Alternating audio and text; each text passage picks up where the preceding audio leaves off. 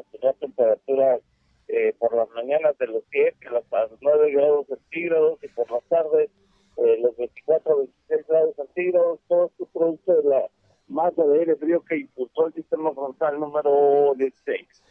Hizo un poquito de menos frío de lo pronosticado, ¿no? Sí, así es, estaba pronosticado que tuviéramos entre los 5 o 6 grados centígrados, afortunadamente eh, se incrementó ligeramente aquí la temperatura, Sergio. Muy bien, pues gracias, gracias José por el reporte como todos los días. Estamos pendientes. Te agradezco y que tengas buen fin de semana.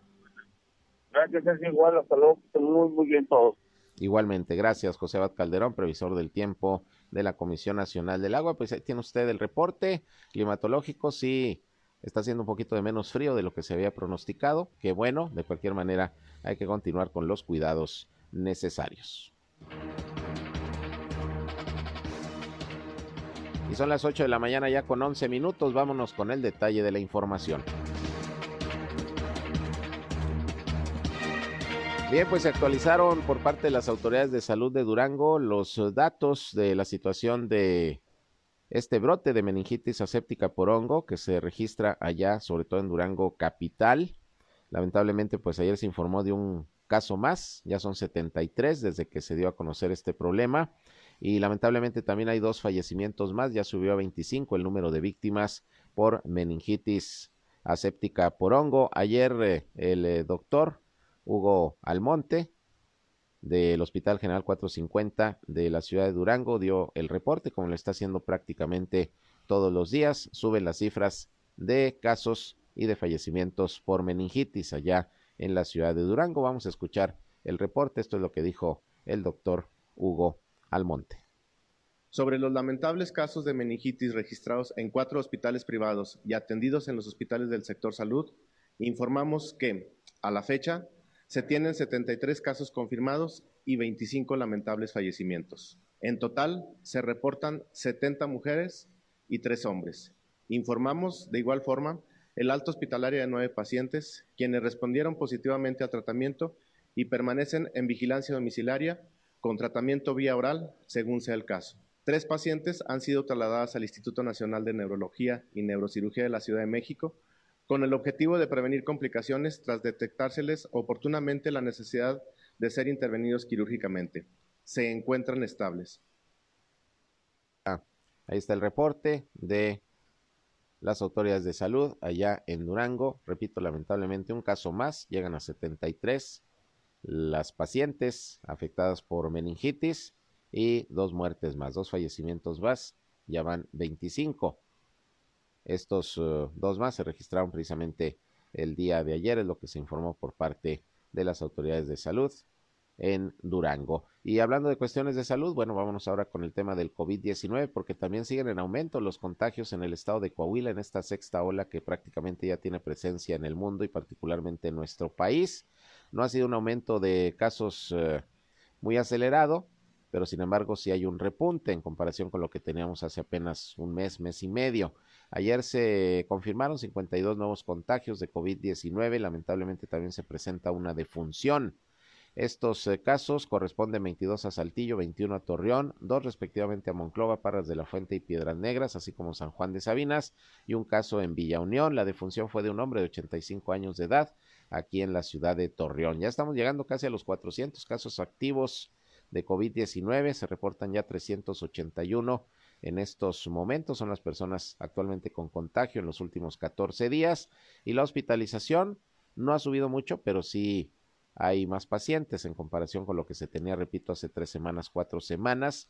Hay 19 personas hospitalizadas por COVID en estos momentos en Coahuila 10 son de Torreón, 7 de Saltillo y uno respectivamente en Monclova y en San Juan de Sabinas. Está llegando Coahuila ya a 183.748 casos positivos de COVID-19 y son ya 8.964 los decesos. Son las cifras acumuladas de la pandemia del COVID-19 aquí en Coahuila desde que inició la emergencia sanitaria. Y yo le quiero recordar que si no ha vacunado a sus niños de 5 a 11 años o les falta la segunda dosis, pueden acudir ahí al Hospital General de Torreón. Como se recordará, le informé a principios de la semana que se aperturó prácticamente lo que resta del mes un módulo de vacunación permanente ahí en el Hospital General para aplicar la vacuna de Pfizer, la pediátrica, para los menores de 5 a 11 años de edad. La atención es de lunes a viernes, de 8 de la mañana a 1 de la tarde. Papás para que lleven a sus hijos si les falta alguna dosis o no le, no le han aplicado ninguna. Bueno, pues hay que acudir porque pues es la manera como nos podemos defender del COVID-19 y más en estos momentos en que se están registrando, como le decía, eh, más contagios. Hay un aumento en esta temporada de frío, como ya lo esperaban las autoridades. No ha sido un aumento muy elevado, pero sí, pues hay incremento. Hay incremento y es lo que hay que evitar, hay que tomar las precauciones. Utilizar el cubrebocas no es obligatorio, pero se está recomendando por parte de las autoridades sanitarias, pues para, para prevenir posibles contagios, y no solamente de COVID, ¿eh? sino de algunas otras enfermedades respiratorias. Bueno, en otros asuntos, eh, la Dirección de Tránsito y Vialidad aquí en la ciudad de Torreón dio a conocer que ayer ya se aperturó nuevamente a la circulación vehicular la prolongación Cuauhtémoc, que se había cerrado eh, unos días precisamente para llevar a cabo labores de, de introducción de drenaje y pavimentación. Se está conectando drenaje al nuevo sistema de drenaje también del sistema vial Cuatro Caminos y bueno, por eso estuvo el cierre durante varios días de la prolongación Cuauhtémoc, ya se aperturó a la circulación, hay nada más una parte ahí señalizada que está tapada, donde hay una alcantarilla eh, precisamente en la prolongación Cuauhtémoc y Boulevard Independencia, que falta que se tape, se hagan algunos trabajos, pero ya hay circulación, ya no hay problema para pasar por ahí y esto pues va a agilizar bastante el flujo vehicular, eh, vehicular ahí en el sistema vial Cuatro Caminos que sigue en construcción. Y por otra parte, también el director de Tránsito y Vialidad aquí en Torreón, Luis Morales, dio a conocer que desde ayer inició una campaña para retirar de circulación las motocicletas de los motociclistas que no traigan el casco. Esto con el objetivo pues de hacer conciencia entre los motociclistas de que deben utilizar este aditamento que puede ser la diferencia entre la vida y la muerte cuando viene algún accidente vial y es que eh, en el mes, en el mes de, diciembre, lo que va de este mes, de los accidentes viales que se han presentado, en eh, una buena cantidad han participado motociclistas y de las muertes que se han registrado por estos accidentes, que van siete, la mayoría han sido motociclistas y en lo que va del año también, según las estadísticas, la mayoría de los muertos en accidentes viales han sido motociclistas. Entonces, ante esta situación, inició ayer un operativo, repito, de concientización para que los motociclistas utilicen el casco, que es muy importante. Y no solamente ellos, sino luego también quienes les acompañan en el vehículo.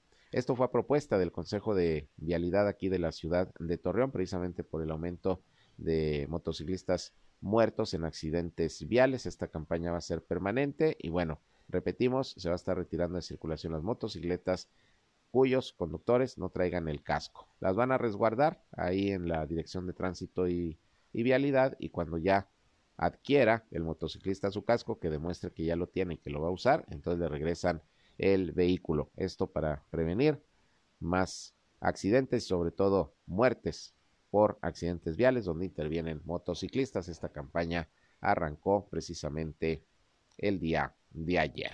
Bien, por otra parte, un accidente, hablando de accidentes, un accidente ayer allá por Matamoros, un hombre hondureño procedente de Texas sufrió un percance sobre la carretera Saltillo, a escasos metros de las ladrilleras, allá en Matamoros. Tenía como destino el estado de Sinaloa y se reporta su estado como grave. El accidente ocurrió ayer cerca de las dos de la tarde, cuando el conductor, identificado como Juan Francisco, de 63 años de edad, circulaba en una camioneta de la marca Toyota color negro sobre la carretera Saltillo y al llegar a escasos metros de las ladrilleras, fue impactado por otro vehículo conducido por Eduardo de 30 años de edad. El vehículo era un camión Kingworth que provocó que, Juan perdiera el control del vehículo, se subiera al camellón central, se impactó contra una palmera y bueno, la camioneta quedó totalmente destrozada.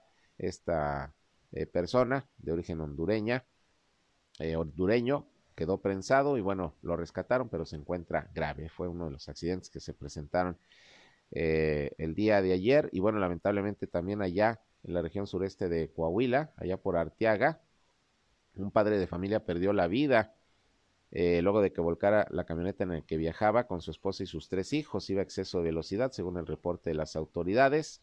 Se volcó la camioneta, salió disparado el conductor y bueno, lamentablemente perdió la vida. Esto fue sobre la carretera que va hacia el municipio, eh, o más bien dicho, hacia el poblado de San Antonio de las Alazanas, allá en Arteaga. Un muerto más por accidente automovilístico aquí en Torreón, también allá en la región sureste. Maneje con precaución y mire si va a salir a carretera en estas fechas, que se va de vacaciones, que se va a visitar a la familia por la Navidad y el Año Nuevo a otros puntos de nuestro país. Maneje con precaución, tome las medidas de seguridad pertinentes, porque pues la idea es regresar, regresar con bien. Vamos a una pausa y regresamos, son las 8 con 20 minutos, volvemos con más noticias. Región Informa, ya volvemos.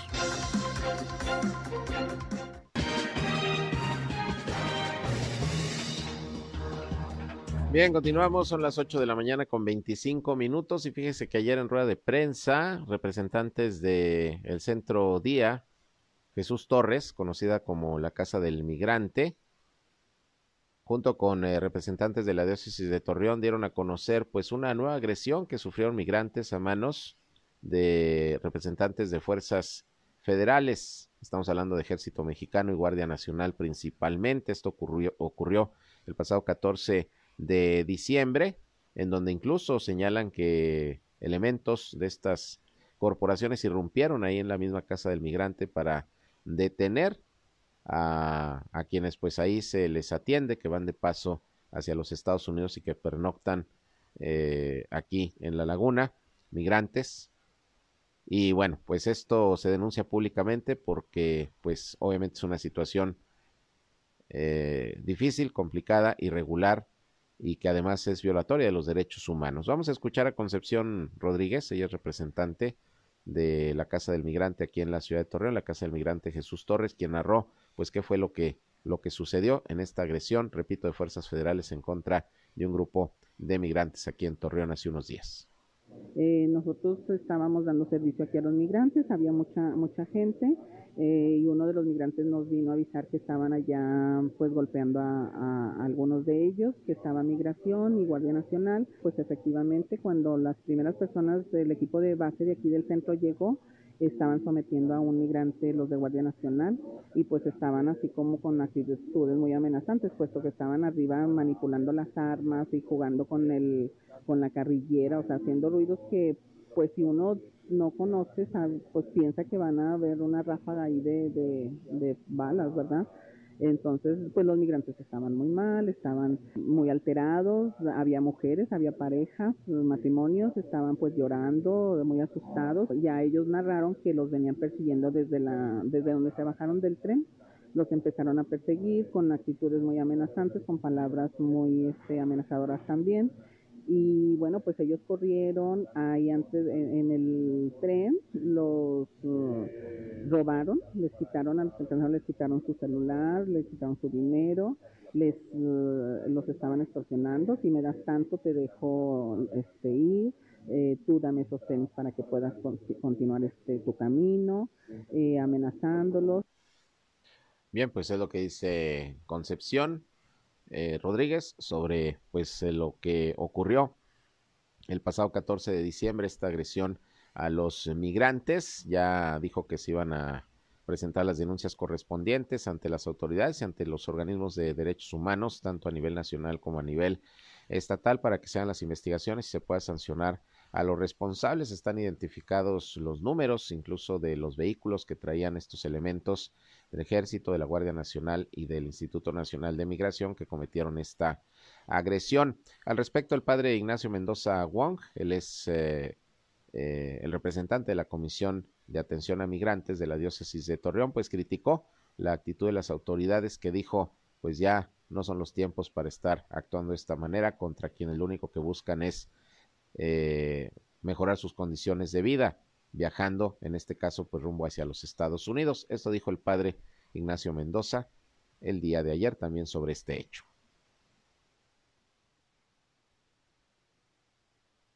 Y con mucho eh, preocupación, pues nos damos cuenta de estas situaciones que, pues hay que decirlo, y, yo creo que esta denuncia entra en eso, desdice totalmente, pues eh, las uh, afirmaciones del presidente de la República primero los pobres y entre los pobres, los migrantes son los pobres más pobres.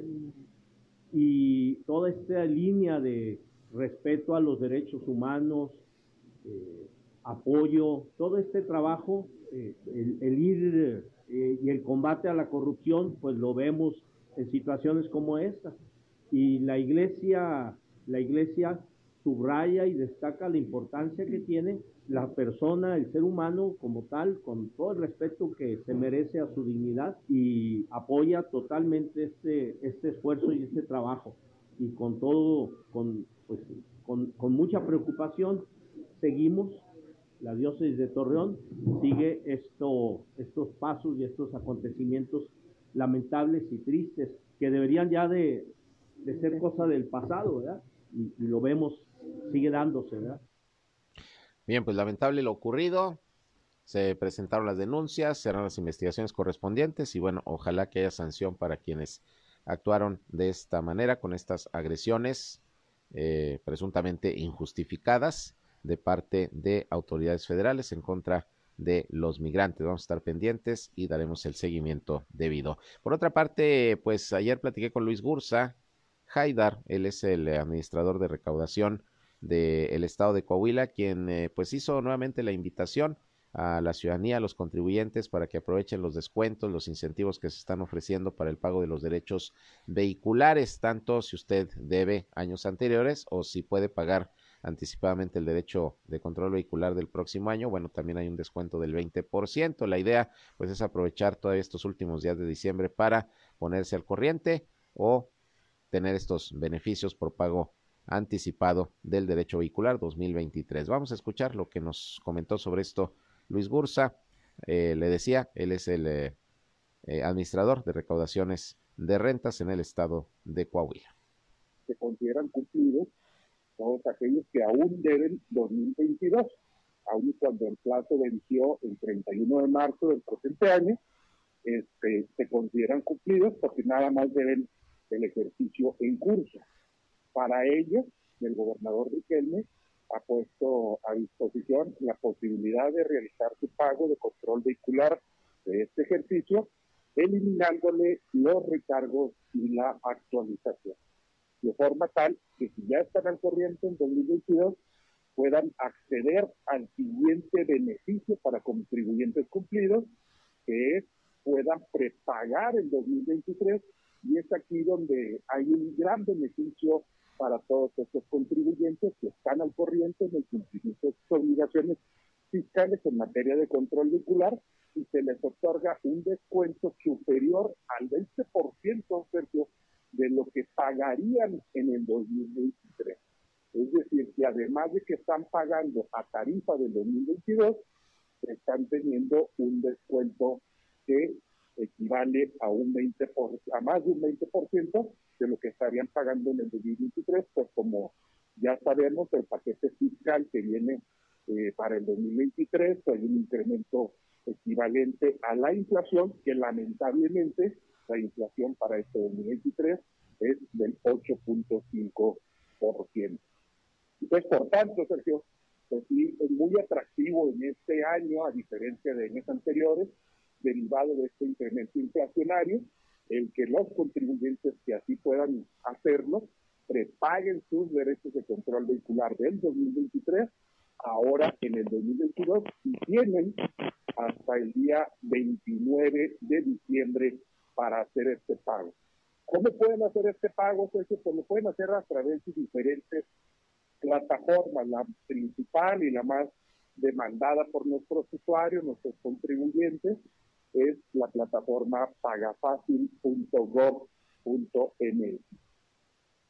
Bien, pues ahí está la invitación para que usted pues tenga la oportunidad de llevar a cabo el pago de sus derechos vehiculares con estos incentivos que está ofreciendo el gobierno del estado de Coahuila a través de las recaudaciones de rentas, a través de la administración fiscal de la entidad. Que por cierto, hablando de, cuestiones económicas del gobierno del estado de Coahuila, déjeme decirle que el día de ayer la Comisión de Presupuesto del Congreso local pues ya aprobó eh, precisamente el presupuesto que va a ejercer el estado de Coahuila el próximo año 2023, que contempla pues eh, egresos por más de 64 mil millones de pesos.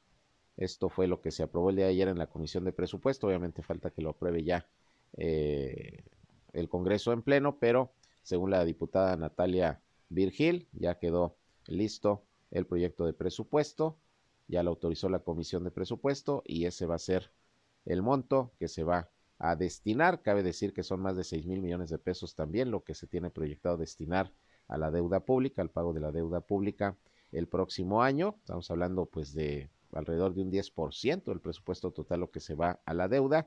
Y bueno, pues esto es lo que ya se determinó por parte del Congreso del Estado de Coahuila. Por otra parte, y hablando del mismo tema, pero en Gómez Palacio, ayer hubo sesión de Cabildo, en donde, entre otras cosas, se aprobó también el presupuesto, el presupuesto de egresos del municipio para el próximo año y que ascenderá a 1.941 millones de pesos. Esto ya fue aprobado el día de ayer para el ejercicio 2023 y bueno, serán los recursos con los que contará la administración municipal que encabeza Leticia Herrera para sacar adelante obras, programas, servicios el próximo año. También el día de ayer se aprobó en el Cabildo Gómez Palatino el informe financiero correspondiente al mes de noviembre, donde se ven reflejados algunos ahorros por el manejo que se está dando en estos momentos ya a las finanzas públicas municipales. Así que esto se aprueba también en Gómez Palacio. En el caso de Torreón ya se había aprobado también el presupuesto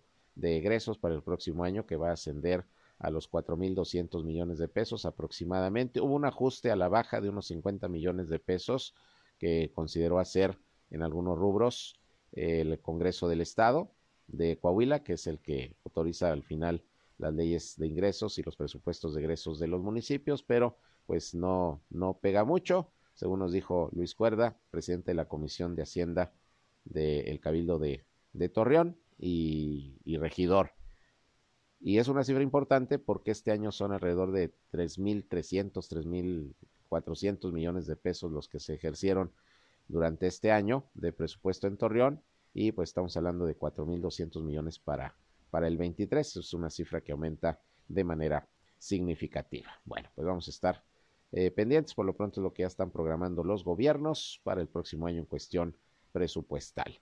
Eh, hoy se va a inaugurar el Festival como La Laguna Ninguna, va a ser en Lerdo, con la presentación de el mariachi Gamamil. Y bueno, como ustedes sabe, este festival está siendo auspiciado por los gobiernos de Coahuila y de Durango. Habrá eventos desde hoy hasta el 23 de diciembre en municipios de la Laguna de Coahuila y también en la Laguna de Durango. ¿Cuáles son los eventos pues más eh, llamativos? Pues obviamente la presentación del concierto de Yuri y también pues el cierre que será la presentación de Julián Álvarez ahí en el hecho seco del río Nazas. Ya todo está listo, ya todo está prácticamente dispuesto para el inicio de estos eventos que van a ser de acceso totalmente gratuito. Y ayer platiqué precisamente con Francisco eh, Pérez Mesa, él es el director del Instituto Duranguense de Cultura, quien pues habló precisamente de lo que representa este festival y cuáles serán los eventos más importantes.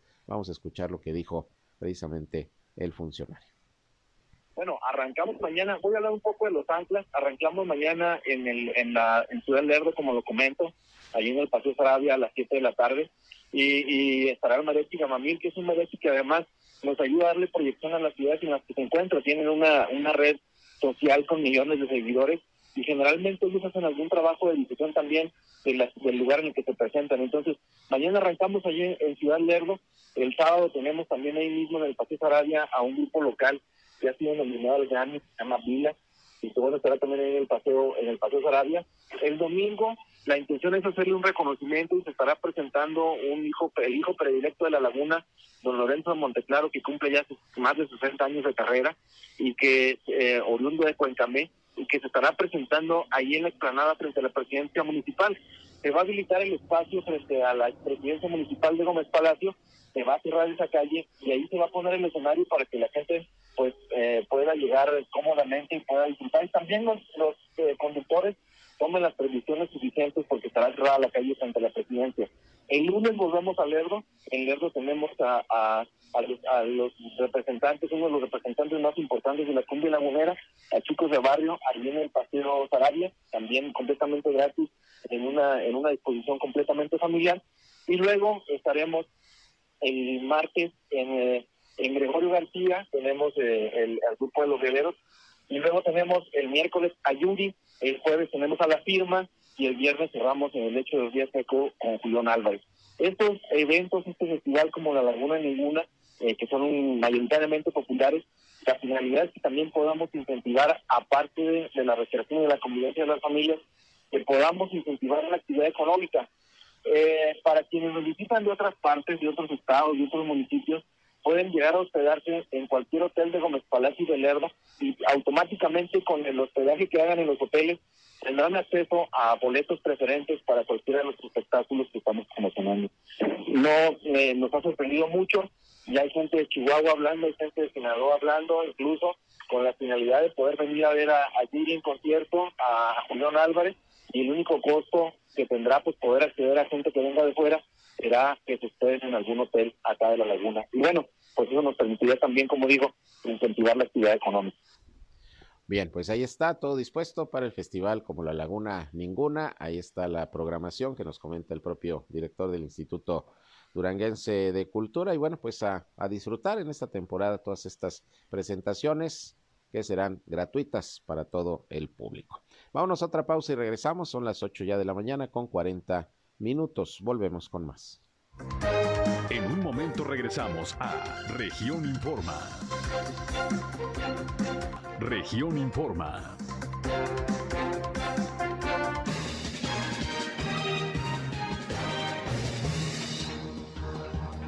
Bien, regresamos 8 con 44 minutos y bueno, después de la inconformidad que manifestó el subsecretario de Seguridad Pública Federal Ricardo Mejía Verdeja con la encuesta que realizó Morena para determinar quién sería el eh, coordinador de los comités de la defensa de la cuarta transformación en Coahuila, es decir, el próximo candidato a la gubernatura.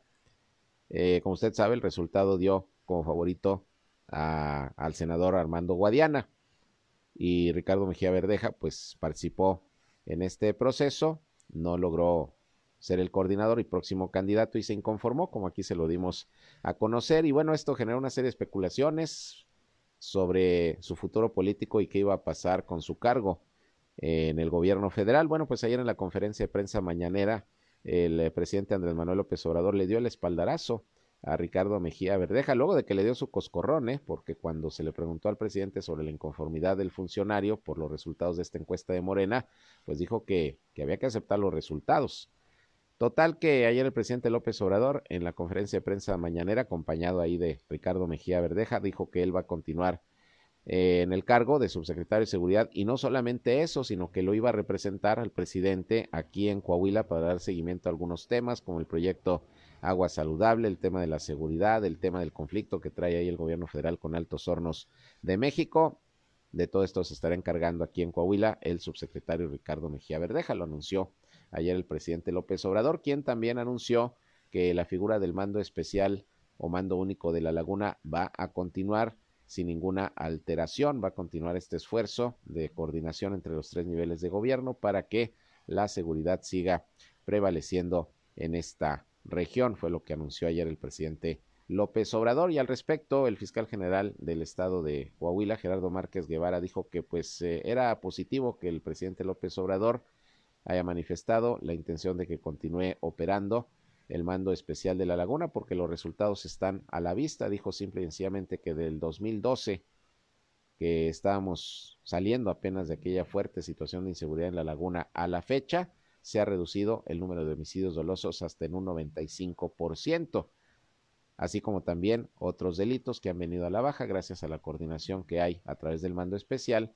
de las corporaciones de seguridad de los tres niveles de gobierno y de los estados de Coahuila y de Durango. Así que beneplácito de las autoridades por el anuncio del presidente de que el mando especial va a continuar aquí en la comarca lagunera. Eh, por otra parte, el titular de Comunicación Social del Gobierno de Coahuila, Fernando Gutiérrez dio a conocer que ya el 95% de los concesionarios del Servicio Público de Transporte en Torreón y Matamoros se sumaron ya al acuerdo para consolidar el sistema Metrobús Laguna. Dijo que son alrededor ya de 640 los concesionarios que han firmado el documento de compromiso con el gobierno del estado. Este es un convenio con derechos y obligaciones entre el estado y los transportistas y los concesionarios han acercado ya su documentación que los acredita como tales ante notario público y habrán de seguir un procedimiento a través del cual se va a certificar el acuerdo. El funcionario consideró que se avanza a buen paso en el tema de la modernización del transporte para estos municipios. Bueno, buen paso si consideramos que ya son casi seis años que inició el proyecto del sistema de transporte Metrobús y todavía no se pone en operación, pero bueno, ya se va avanzando y se tiene de plazo hasta el mes de octubre del 2023 para echarlo a andar. Ya se fueron hasta octubre del año que entra, pero bueno, pues por lo pronto dice el funcionario que ya prácticamente eh, los concesionarios se han sumado al compromiso y al convenio con el gobierno del estado para operar este sistema de transporte, que por cierto ya llegó la primera unidad eh, de muestra, de prueba, de las que se van a utilizar para las líneas alimentadoras del Metrobús Laguna ya se encuentra por aquí eh, una de estas unidades que va a estar en operación y a manera de prueba. Bien, vámonos a los deportes con mi compañero Noé Santoyo que nos tiene pues lista toda la información deportiva. Ya fin de semana viene el domingo la gran final de Qatar 2022 Francia contra Argentina y bueno, pues seguramente va a ser un buen partido. Vamos a ver cómo se dan las cosas. Pero está esta y mucha más información también que tiene que ver con el tema del Santos Laguna. Vamos con Noé Santoyo.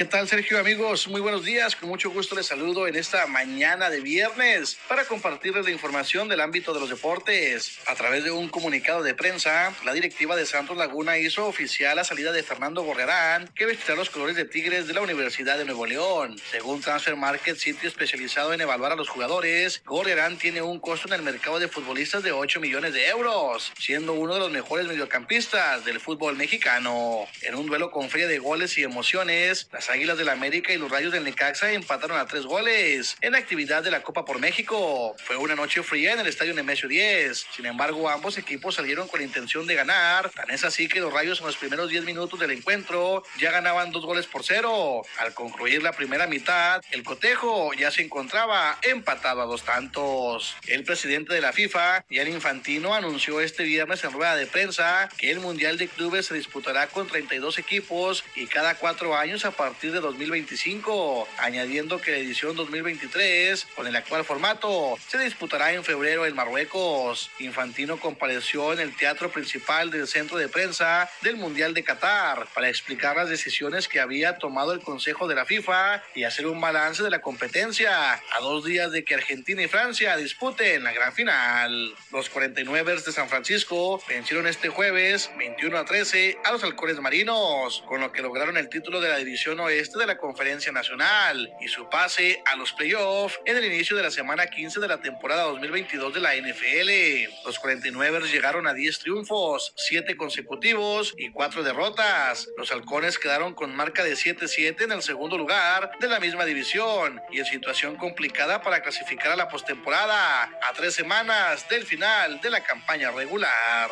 Manfeo Messi, solo uno de ellos alzará el título de la Copa del Mundo el próximo domingo. Argentina de la mano de Messi o Francia con uno de los equipos mejor valuados de la Copa del Mundo se enfrentarán este próximo domingo a las 9 horas, tiempo del centro de México, en la gran final de Qatar 2022. Esa es la información, Sergio amigos, que tengan muy buen día. Gracias a Noé Santoyo, 9 de la mañana, el partido Francia contra Argentina va a ser de desayuno, el partido final de la Copa del Mundo y bueno, ya les estaremos informando. Son las 8.51, vámonos con noticias de nuestro país. Nacionales.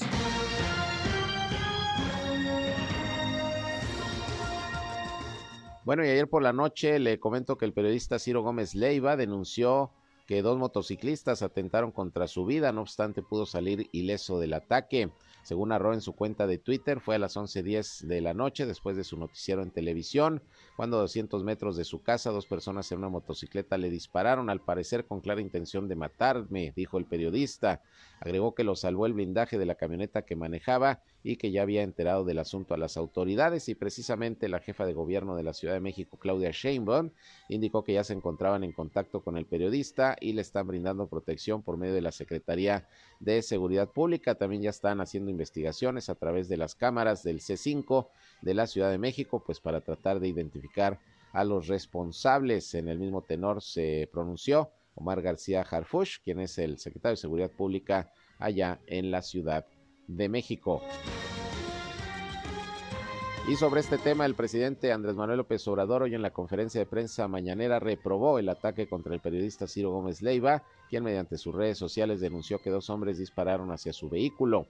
Además señaló que no habrá impunidad en los hechos y adelantó que ya hay dos unidades identificadas por su probable responsabilidad en la agresión contra el comunicador, una motocicleta y otro vehículo. López Obrador dijo que desde anoche se está realizando la investigación correspondiente, la cual está a cargo del eh, gobierno de la Ciudad de México. Por otra parte, el Pleno de la Cámara de Diputados aprobó en lo particular el Plan B de la reforma electoral que presentó Morena y el presidente Andrés Manuel López Obrador. De las 22 reservas presentadas, pasó solamente una presentada por el Partido Verde Ecologista de México para eliminar la llamada cláusula de vida eterna, apartado que permitía establecer la figura de candidatura común para convenir la distribución de votos entre los partidos aliados. La reserva fue presentada por el coordinador del Partido Verde, Carlos Puente Salas. Bien, y por otra parte, le comento que Arturo Saldívar, ministro de la Corte Suprema de Justicia de nuestro país, ayer rindió su cuarto informe de labores como presidente de la Corte. En el cuarto informe estuvo presente el presidente Andrés Manuel López Obrador, así como los presidentes del Senado y de la Cámara de Diputados. Internacionales.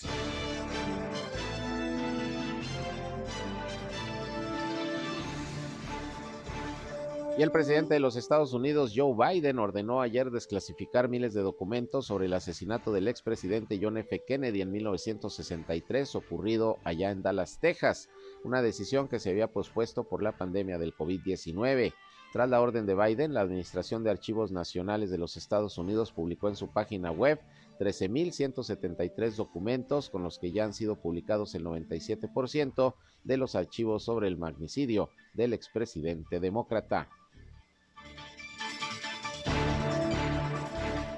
También el presidente Joe Biden se pronunció nuevamente en contra de la comercialización de armas de alto poder, esto debido pues a los hechos eh, violentos que se han registrado desde hace varios años en Estados Unidos y que han dejado muchos muertos, tiroteos en escuelas, en centros comerciales y bueno, dijo que hay que seguir trabajando en eso Joe Biden porque pues es, es eh, necesario salvar vidas y evitar precisamente que se sigan distribuyendo, vendiendo tan fácilmente las armas allá en los Estados Unidos.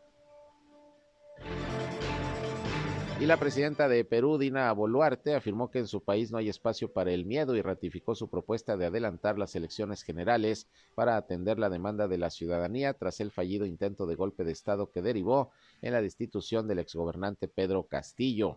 Aquí no hay espacio para el miedo, sino para la valentía, enfatizó Boluarte en la ceremonia de clausura del año académico de la Fuerza Aérea de Perú. Bien, y hasta aquí llegamos con la información. Gracias por su atención, como siempre, a este primer espacio de noticias del día, aquí por el 103.5 de frecuencia modulada Región Radio, una estación más de Grupo Región, la Radio Grande de Coahuila. A la una de la tarde estamos nuevamente con ustedes informándoles de lo más importante de lo que ha acontecido hasta este momento en la comarca lagunera, en Coahuila y en Durango. Se quedan con mi compañera Jackie Labambi Villarreal con su programa con buena música, promociones, información y todo para que sigan teniendo una buena mañana ya de viernes, viernes 16 de diciembre. Yo soy Sergio Peinbert, usted ya me conoce, pásenla de lo mejor. Muy buenos días. Esto fue Región Informa. Ahora está al tanto de los acontecimientos más relevantes. Lo esperamos en la próxima emisión.